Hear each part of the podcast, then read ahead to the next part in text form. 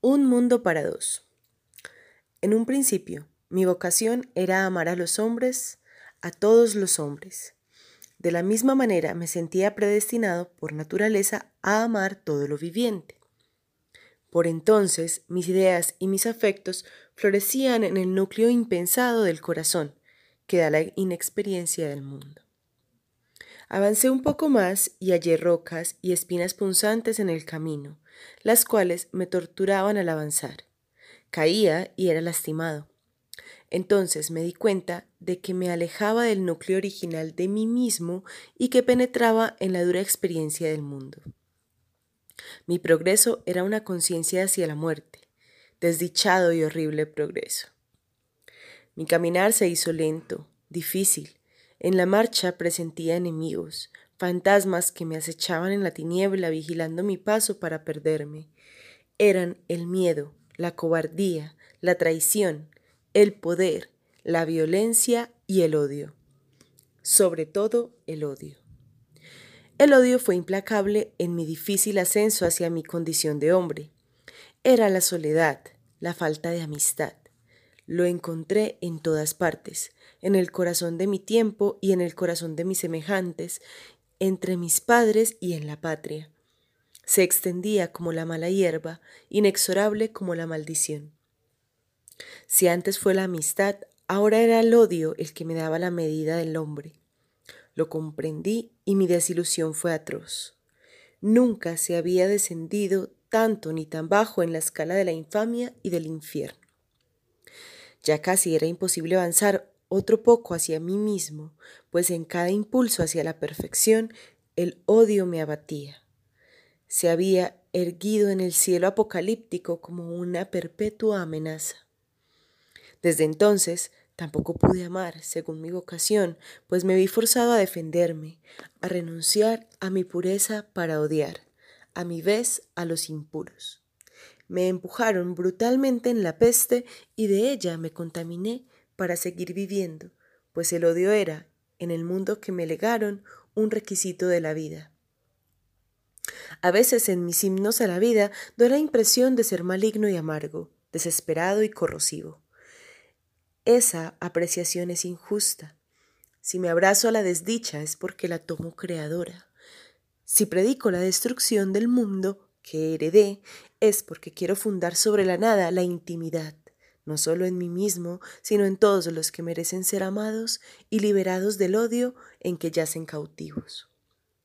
Pues el odio se ha vuelto la religión atea de nuestro tiempo y también una cárcel. Los más puros y libres espíritus del siglo han elegido el suicidio a la adoración de ese Dios, antes que servir a sus fastos de sangre ni rendirse a sus verdugos. Ese Dios del odio no es abstracto, sino una pasión encarnada en las instituciones de la civilización moderna. Se sienta en el trono sanguinario del poder, se le reconoce en el rostro fiero del dogma racional y religioso, en la brutalidad despiadada de la técnica y el maquinismo aletea y se agita devastador, precipitándose finalmente desde la cúpula más alta del imperio, como un dragón, predicando el exterminio y la explotación masiva. Esos símbolos de dominio exigen una sumisión incondicional. Ante ellos el hombre perece o se envilece. El poder en el mundo actual no exhibe ningún símbolo de redención, ningún símbolo espiritual, ni siquiera un olivo, una estrella, un ave, que simbolicen la resurrección y el espíritu de la vida. Nunca como hoy el hombre es su propia incógnita, el ser ajeno a su destino. Antes había que abonar a nuestros antepasados su inquietud, su zozobra espiritual.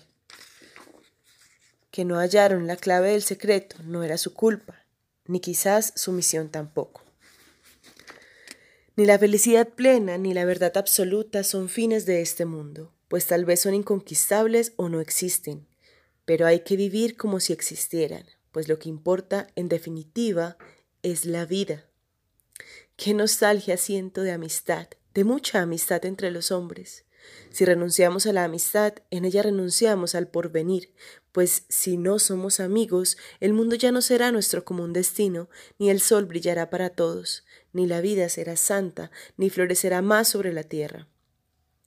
Y esta toda entera, será un inmenso y desolado campo de concentración alambrado por el odio, en el que tarde o temprano nos condenarán a morir, a morir sin nostalgia y sin esperanza de una muerte inhumana. Sí, amigos, seré incansable en repetir que es imposible vivir sin amistad, sin corazón y sin fe. Esas virtudes que fueron naturales hicieron la vida amable en algún tiempo. Eran la mejor riqueza del corazón y no costaba nada poseerlas. Hoy esos valores han desaparecido en el espíritu del hombre y en nuestra historia miserable.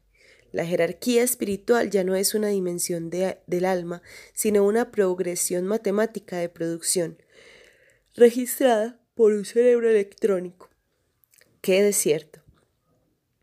En esencia, todo el mal del siglo nos viene de que hemos perdido la inocencia y el sentido de la amistad, que ya no somos amigos, que ya nadie se da la mano como entregando una flor en reconocimiento de cierta nobleza de espíritu, de cierta identidad humana. Nos hemos degradado hasta la bestialidad, hasta el maquinismo, hasta el punto de que casi es imposible reconocer hoy en nuestra naturaleza algún vestigio de humanidad. Somos robots de una civilización pragmática, deportiva y digestiva, único orgullo del siglo. Ya somos algo menos que monos, robots, máquinas perfeccionadas por la técnica y desalmadas, que solo dan señales de vida a través del miedo, la sumisión, la intimidación y el crimen. Los antagonismos de la razón y el poder nos han hecho irreconocibles, odiosos, fanáticos y asesinos la historia se ha tornado omnipotente y especialista en la tiranía del hombre.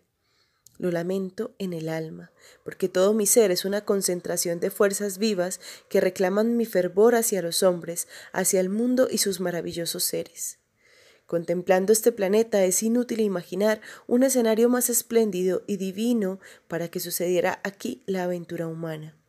Esa aventura para la fe, la amistad y el eterno florecer de la vida pero los hombres lo han convertido en un melancólico escenario de escarnio y de muerte, ingratos y malditos. Se han hecho dignos de su suerte, esa centella que inventaron para su destrucción y con la que serán extinguidos como cucarachas.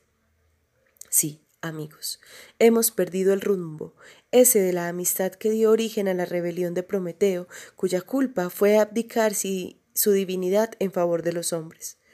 De esa leyenda, la más bella y cruel entre las disputas con los dioses, no queda nada, solo el eterno gemido del prisionero atado a la roca insensible del corazón humano. Con la amistad hemos perdido también la vieja identidad que nos hacía dignos ante los dioses y dioses ante el universo. Nunca seremos lo bastante conscientes para lamentar esta desgracia. Por eso siento nostalgia de aquella, perdida grande, de aquella perdida grandeza, esa adorable condición del espíritu sin la cual nos sentimos hoy en el exilio del mundo, extraños entre nosotros.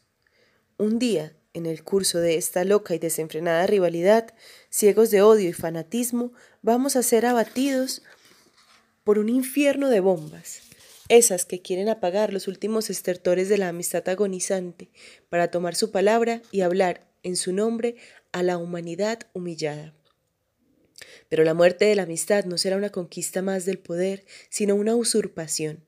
Y cuando todos nos estemos revolcando en el estercolero llameante de la suprema ignorancia suicida, tal vez el último fulgor de la memoria sea para recordar que, sin la amistad, era imposible vivir, y esa nostalgia, la de la amistad asesinada, será el eterno castigo y el precio de nuestro crimen.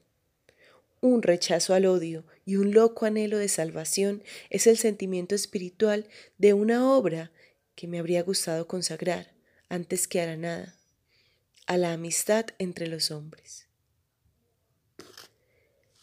¿Pecaré de idealista por predicar la amistad? No. Rechazo en este fervor una complicidad idealista. Todos los ideales que reconozco en mí son de carne. Amigos, la belleza, una mujer amada y los goces que comparto con ella al acostarnos y al despertarnos cada mañana en el rincón de un monasterio de cara al cielo. Esa es toda la riqueza que poseo en este mundo y que me posee. pero para mí, para los dos, es infinita.